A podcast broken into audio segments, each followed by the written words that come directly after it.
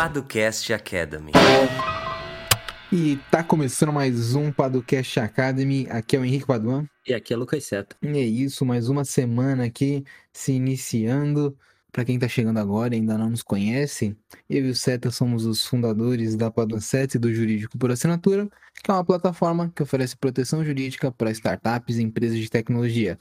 Então, se você quer conhecer um pouquinho mais do nosso modelo de negócio, como funciona, qual o preço, como faz para assinar, é só entrar no link que vai estar aqui na descrição, muito simples, juridicoporassinatura.com ou então juridicoparastartups.com, não tem erro. E caso você fique com alguma dúvida, o que, que a pessoa pode fazer, certo?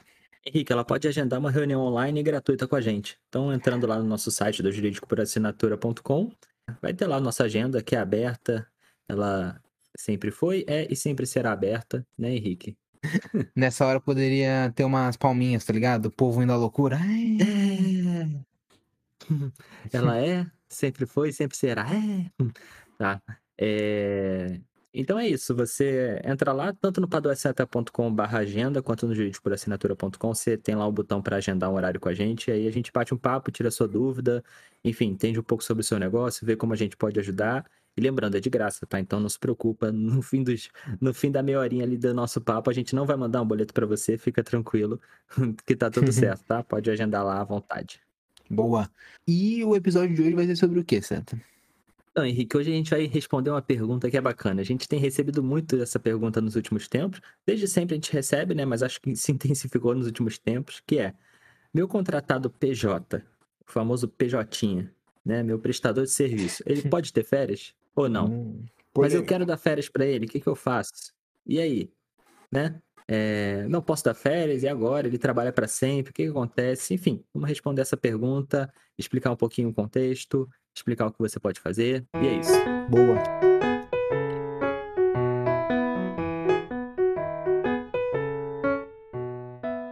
A gente já teve alguns episódios, né, Seta? Falando sobre a diferença entre prestador de serviço, seletista, já falou algumas vezes aqui sobre a pejotização, sobre você contratar PJs, né?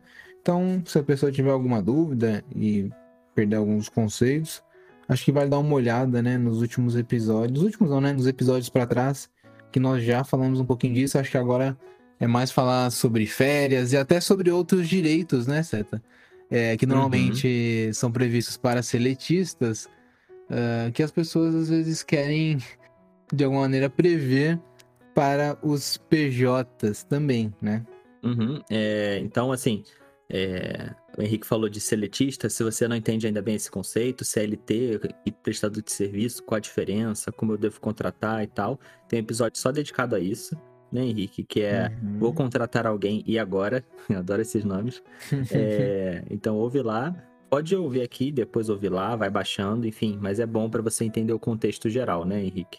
E eu acho que para começar, acho que vale a gente dizer que quando a gente fala de férias, as férias elas estão ligadas ao seletista, né, Henrique? Uhum.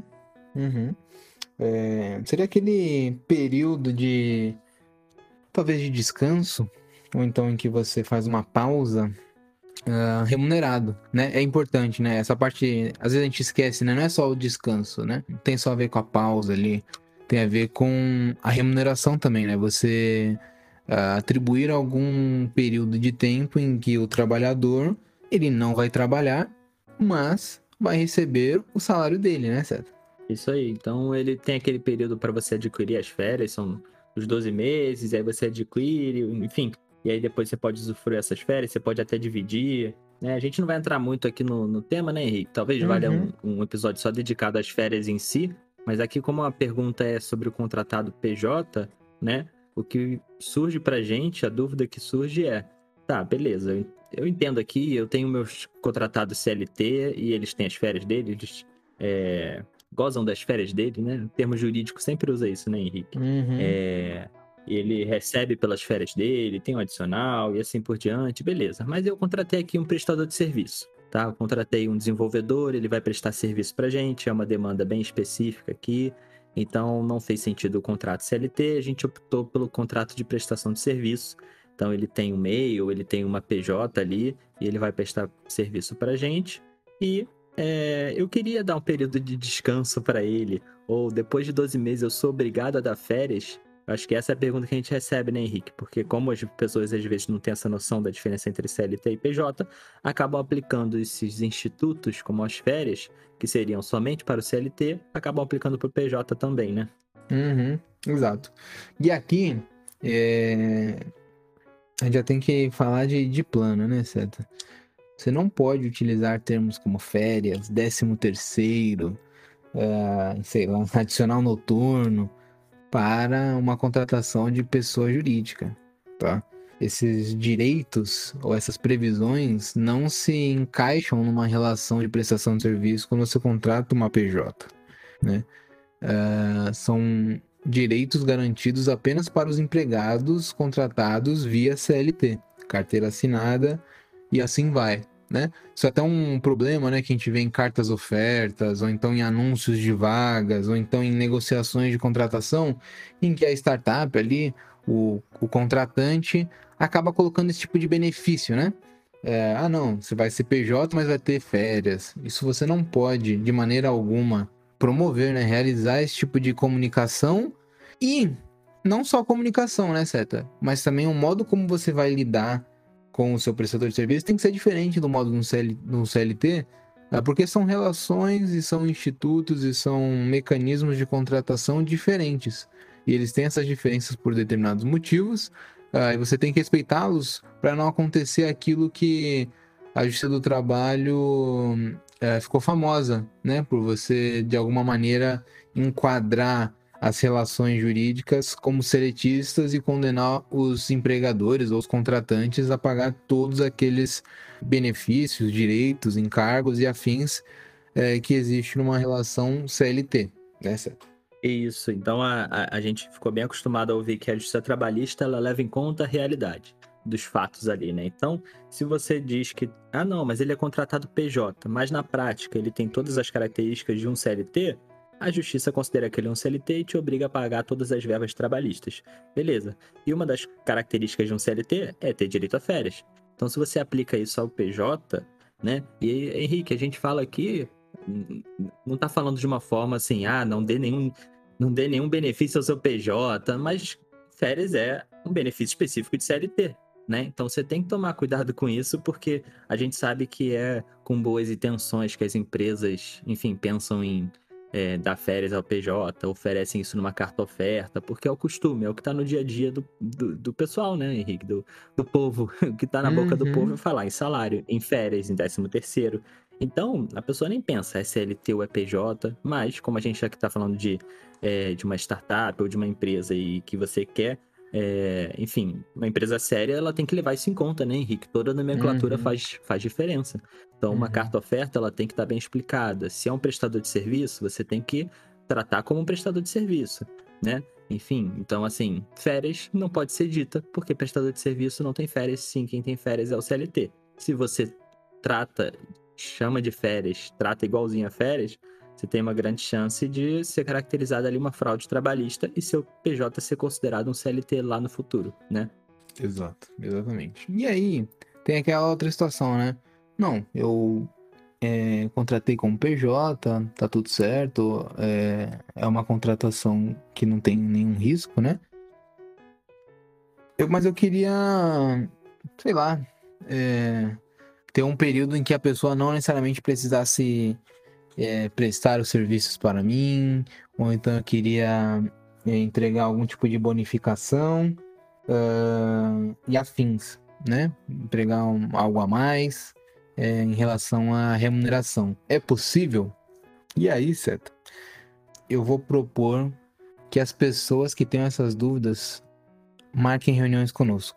Por quê? Porque se nós dissermos que é possível, provavelmente elas vão se utilizar disso, vão criar algumas é, previsões e que podem dar problemas. Então, cada situação vai requerer um tipo de modelagem diferente uh, e mecanismos contratuais diferentes para você conseguir de alguma maneira efetivar isso. Então, talvez existam possibilidades para você pensar em coisas parecidas ou que tenham as mesmas finalidades que esses direitos seletistas, mas Nesse caso, nós não vamos falar aqui. Você vai ter que marcar uma reunião conosco e lá a gente vai falar um pouquinho mais sobre essas possibilidades. É isso, Henrique, porque se a gente chegar aqui e falar, dar uma, uma alternativa, a gente pode dar uma alternativa que não necessariamente se enquadra no seu negócio.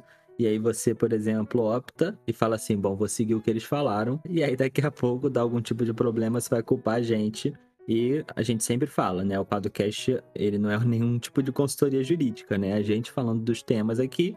E é, é claro que para a gente é, aplicar ou entender como funciona no seu negócio, a gente tem que conhecer o seu negócio, as características dele, como você se relaciona com seus prestadores de serviço ou como, se você se, como você se relaciona com seus colaboradores, né, Henrique, de forma mais ampla, sejam eles CLT, prestadores, estagiários ou não, enfim, para a gente poder dar algum tipo de pitaco realmente efetivo, né?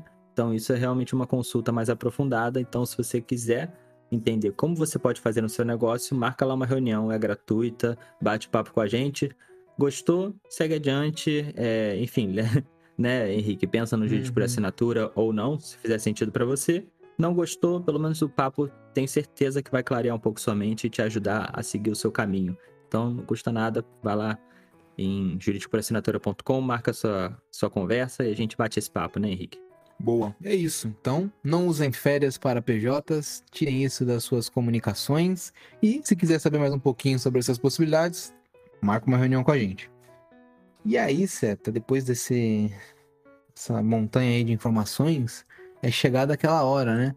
Aquela hora que o povo clama a hora das recomendações. E aí eu vou te perguntar, qual é a sua recomendação da semana? Oi, Henrique, muito bom. Obrigado pela pergunta. Fico feliz de estar aqui mais uma semana com você né? Já são aí quantos anos de jornada, de estrada.